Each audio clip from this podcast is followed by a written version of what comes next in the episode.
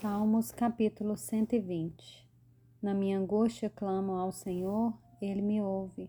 Senhor, livra-me dos lábios mentirosos, da língua enganadora.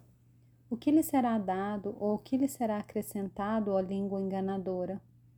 Flechas afiadas de guerreiro e brasas vivas de zimbro. Ai de mim que peregrino em Meseque e habito nas tendas de Quedar. Já há tempo demais que habito com aqueles que odeiam a paz. Sou pela paz.